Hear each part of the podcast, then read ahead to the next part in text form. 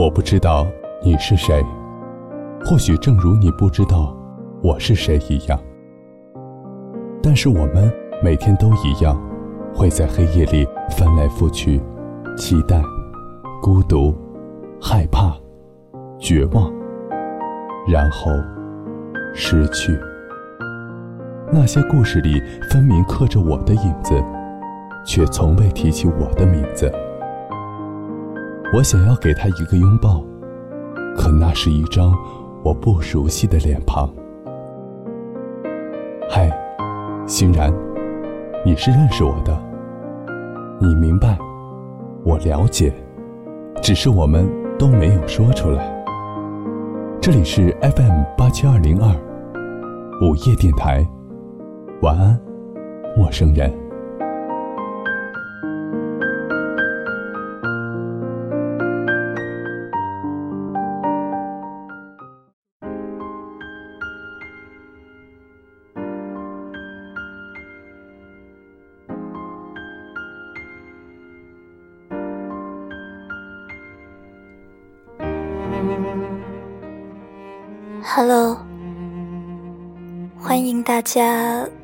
在周六的晚上，准时收听我们的 FM 八七二零二午夜电台。晚安，陌生人。我是这里的主播，欣然。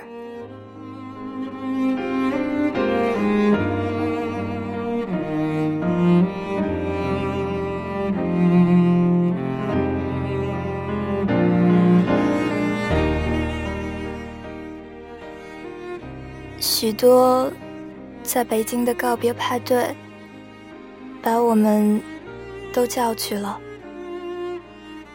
那天，他自己包下了老陈的整个酒吧，并且逼迫陈灵哲在进门的地方挂了他自己拿油彩在布上写的字：“再见，北京。”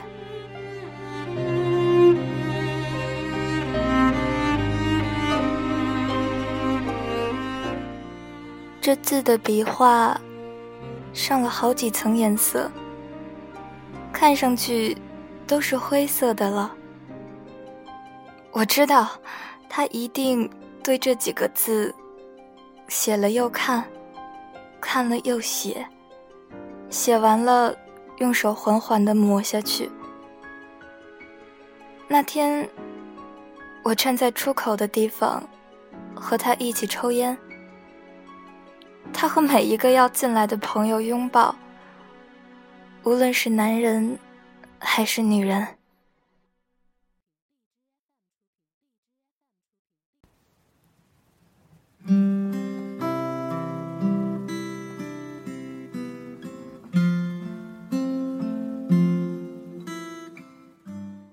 有几个不知道状况的老外误走了进来。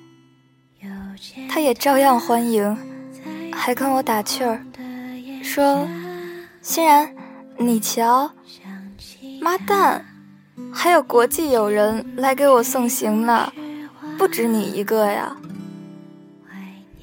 在吧台上坐了一排身材火辣的姑娘，说笑，还有声音，都那么刺耳，我时不时都能听到。他们在提许多的名字。我问许多：“什么时候你有了这么多优质的女朋友？”他说：“啊，他们都是我的前女友啊。”我不禁对他处理女人关系上的手段佩服得五体投地。居然能让前女友们在这样的场合坐下来一起交心，就像是姐妹聚会。哇，你不会也叫了少少吧？许多点头。他说他一会儿就到，说要带着他的新男朋友来。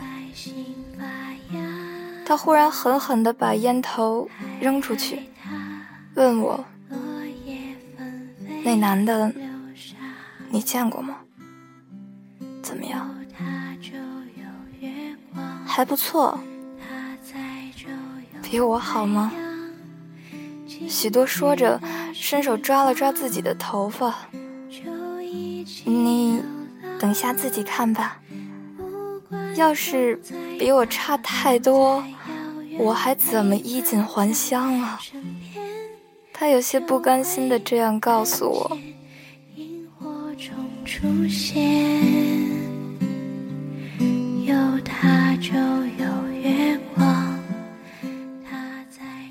少少和他那些妖娆的前女友不是同一类姿色。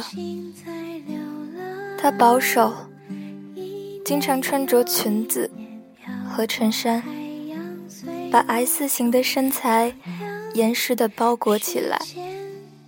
爱好就是在家里对着港台剧偶像，跟着他们大哭或者大笑。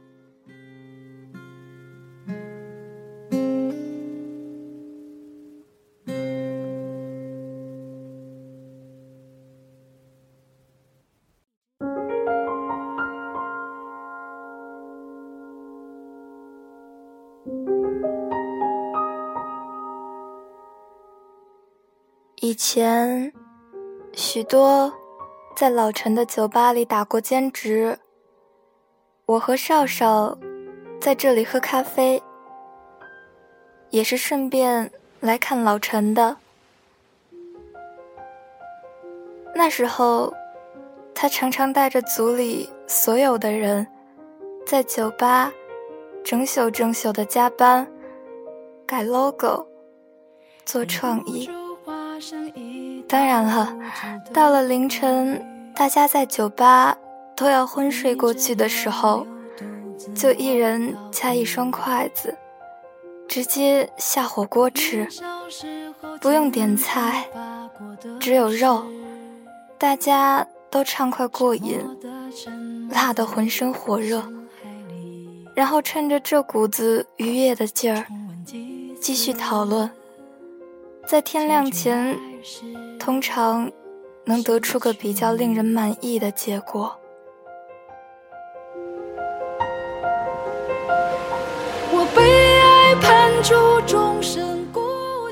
年初和年尾都是酒吧最忙碌的时候，所有人都熬夜，满脸蜡黄，只有我。和少少每天都有着发福的趋势。我们边做咖啡，边喝咖啡。那时候，我和他经常聊天，但并不知道他和许多的事情，只是偶尔 party，从别人暧昧的口气里察觉出来点异样。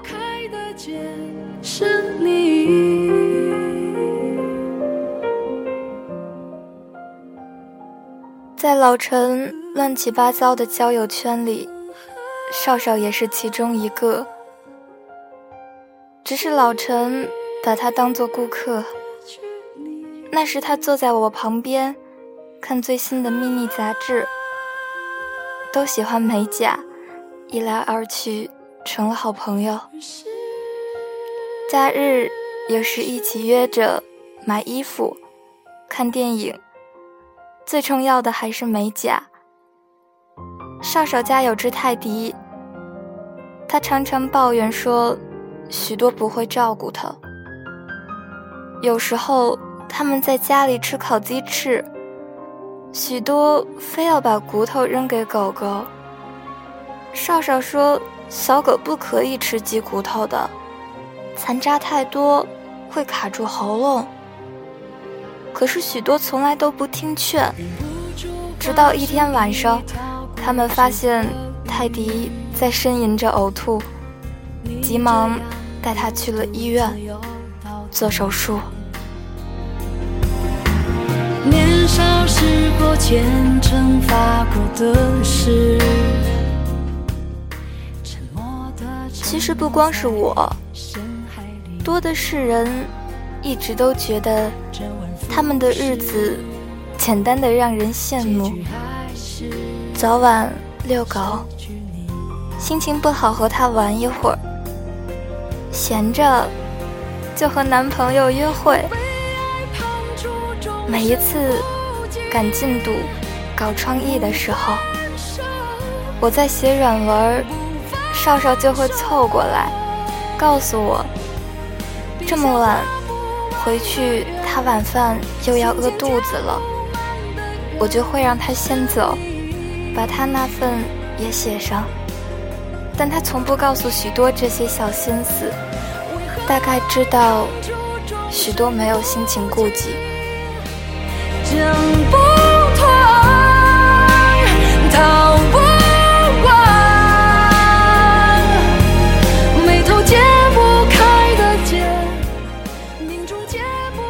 我听说过许多。以前是个设计师，也看得出他画画的功底很好，因为家里陈设了很多他画的抽象画，风格非常剧烈。他曾经给我简单的说起他的经历：大学到了北京，毕了业不愿意回家，跌跌撞撞的一路。后来，从一个简单的小小的实习生，一点一点走到了部门领导。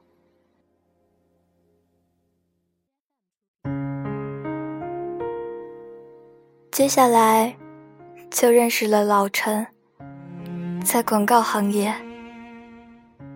他回忆起来告诉我，他背后付出的艰辛，也是难以言说的。我看得出来，他抽着烟，经常特别剧烈的咳嗽。他说：“欣然，我的嗓子和肺好像都要废掉了，你不要像我一样。”我知道，男怕入错行，我这辈子恐怕是没救了。听别人讲，他和少少的开端很有意思。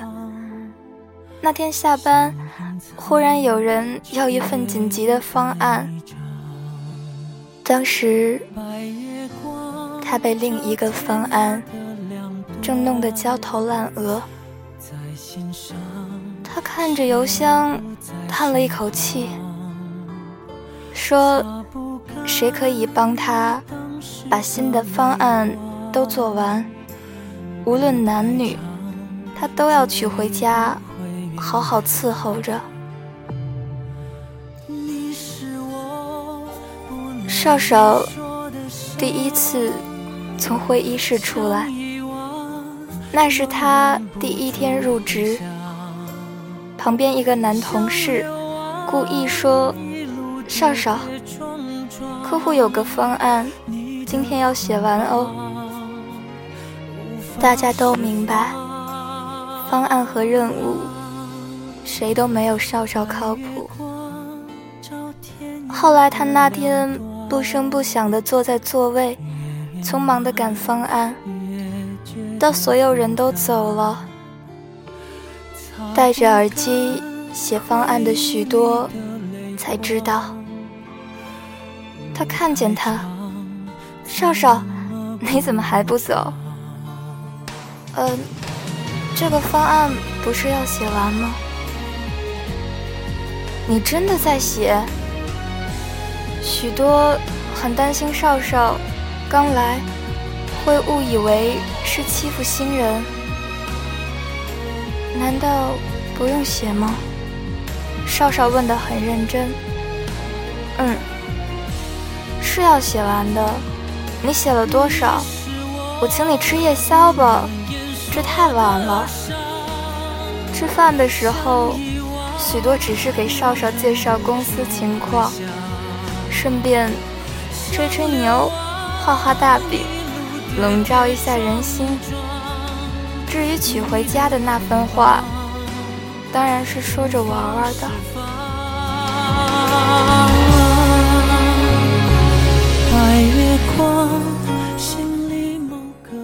后来，许多发现，少少看上去温婉文静，工作起来是高效干练。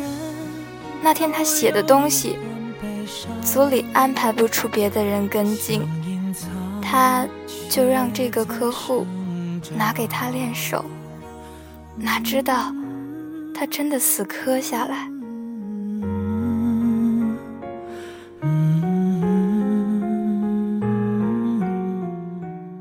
后来，他辞职以后，聚会上许多跟我单独说。欣然，说真的，少少这姑娘，接触多了，很有意思，会让人觉得很舒服。别人提起他们的事，就说许多是个说到做到的男人。谁帮他写方案，就真的娶回家。后来。许多听到这番话，就说：“你们谁再敢提这件事儿，我跟谁急啊！”直到他和少少分手，少少都不明白这个玩笑话背后的意思。想为老爷爷买的热汤面许多辞职，他开了小工作室创业。他从公司挖走了很多得力干将，唯独没有少少。他说创业太辛苦了，还是让少少在熟悉的地方好好做吧。我猜，他大概是害怕少少看见他创业起步的艰辛吧。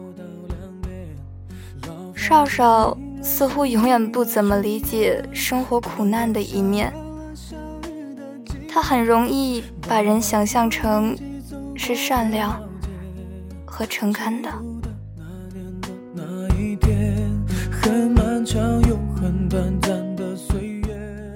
起初几个月，许多睡在办公室，和几个同事一起车轮战，头发和胡子。都没见打理，看客户之前开个会，冲个澡就跑去了。业务慢慢的步入正轨，他才可以偶尔的体验一下正常人的生活。对于他来说，这样的生活真的很难过，可是也很快乐。正常人的生活，就是困的时候睡觉，饿的时候找个馆子吃点可口的菜，而不是像我这样随便外卖，勉强果腹。他这样跟我说：“少少是个好姑娘，她从来都不抱怨。”这一点让许多认为她是个好姑娘。可他们的感情也就是这样变淡了。今天吃什么，做什么，没有别的话题。公司里东西他们都不谈。少少和他讲遛狗时遇到的人，看过的电视剧，许多听听就走神了。少少问：“你在听吗？”他才缓过神。这样慢慢变淡的日子，他不想说话，也不想听，只想待在屋子里，可以空头空脑的抽支烟就好。最后，分手是少少提的。房子依然响起了炊烟，刚刚下完了小雨的季节。妈妈他平平静静地告诉许多，许多，我受不了了。如果你一个字都不想对我讲了，那我们不要见面了吧。那时候，他真的在熬他最难的时刻，许多不敢也不能告诉少少。那阵子，他给员工发完工资，账面上只剩下二百块，连外卖都吃不起，只能泡面、烧饼。后来，和我在同一个组里写软文的专栏作家。和我一起吃饭的时候，告诉我，那时候他和他讨论，他说：“北京怎么就这么拥挤呢？为什么跑到气喘吁吁都没有人允许你停下来呢？”他那时候桌子周围围的都是曾经共同熬夜写稿子。吃火锅的好朋友，唯独少了少少。大家识趣的避开这个话题。饭局的结尾，我们都共同举杯说过一句话：为革命友谊，干杯。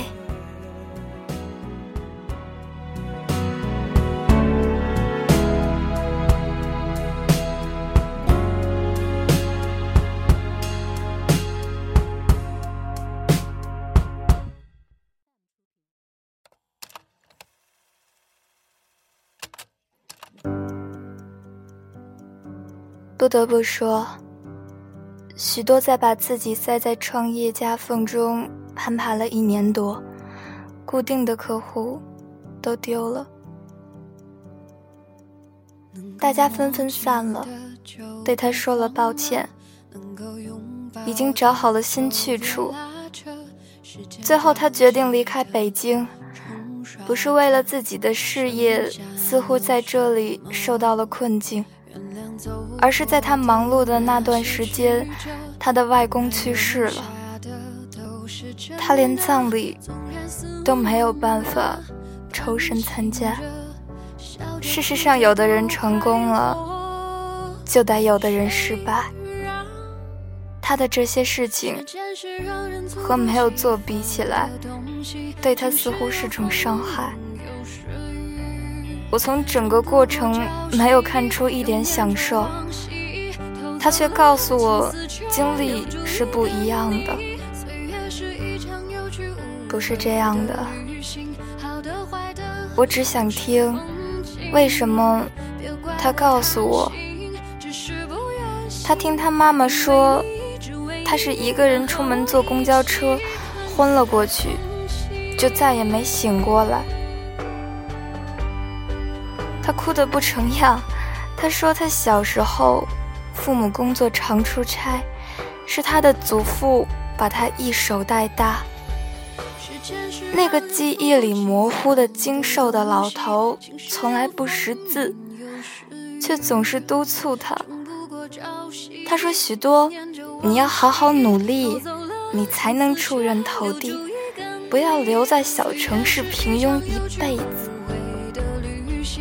许多听了他的话，考上了北京的重点，做了看上去光鲜亮丽的动作。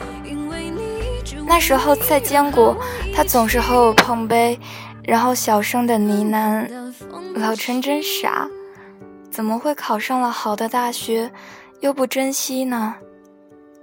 后来我和老陈这样说，老陈说：“没办法，我付出不起。”只有过年才有时间和家人团聚。